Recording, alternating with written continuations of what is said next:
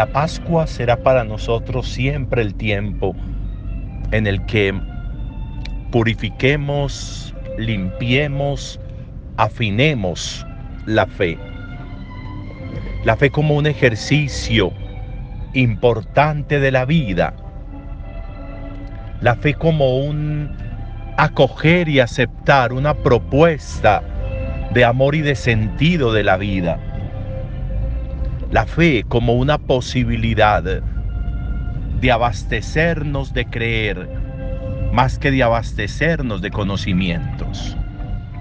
Es esencial entender en la vida y deberíamos aprenderlo para siempre y para todo. Que lo esencial y lo fundamental en la vida no es lo que entendemos, sino lo que creemos. Los discípulos están en una discusión de alguna manera con Jesús y terminan diciendo, no entendemos. No entendemos nada de esto que usted dice. No se lo entendemos.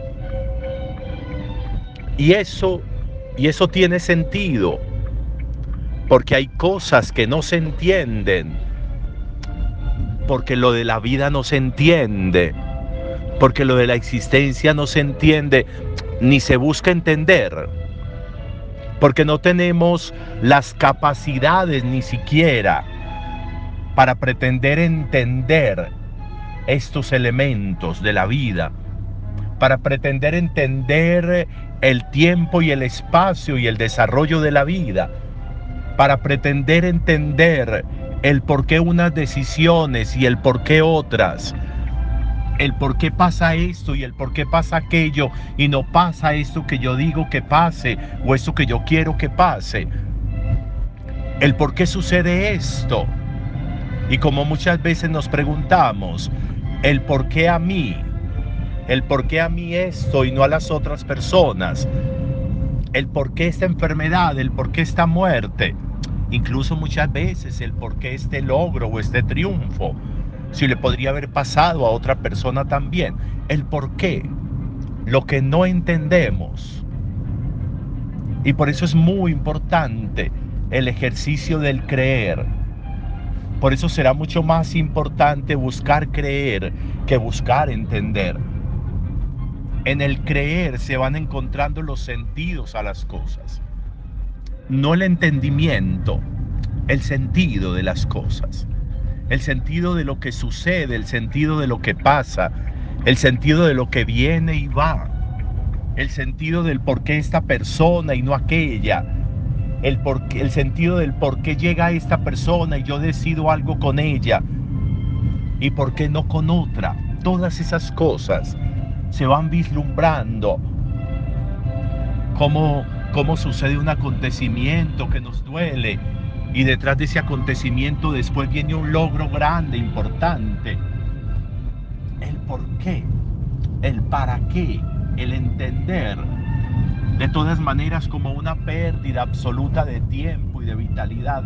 Estos días hemos estado hablando de eso y casi que yo les pido que me excusen, que retomemos el tema, pero, pero la palabra de Dios hoy nos indica eso, el Evangelio nos está mostrando eso, como los discípulos están como ensartados en una discusión sin sentido.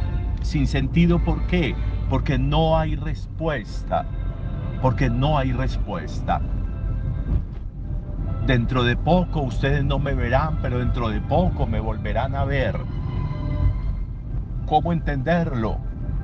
¿Y cómo entenderlo desde la mentalidad o la realidad nuestra tan distinta a la de Jesús? Me voy al Padre, ¿cómo que me voy al Padre? ¿Y dónde está el Padre? ¿Y cómo vislumbrar la realidad de esa presencia del Padre si no es desde la fe? si no es creyendo. Es importante avanzarnos en esa experiencia profunda de pedirle a Dios que nos aumente la fe y de buscar cuidar la fe y alimentar la fe y nutrir la fe y estar haciéndole mantenimiento a la fe.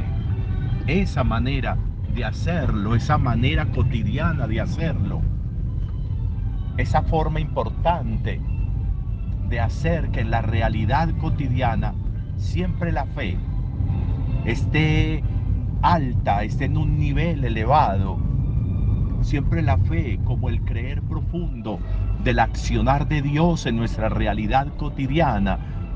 Siempre la fe como la manera de una presencia continua, de una inhabitación de Dios en nosotros, como decían los místicos. Esa realidad de la fe, realidad. Siempre será importante que lo hagamos. Pidámosle a mi Dios que nos aumente la fe y que en el vivir y en el creer nosotros encontremos la manera de avanzar, no en el buscar entender, porque no lo vamos a lograr. Buen día para todos.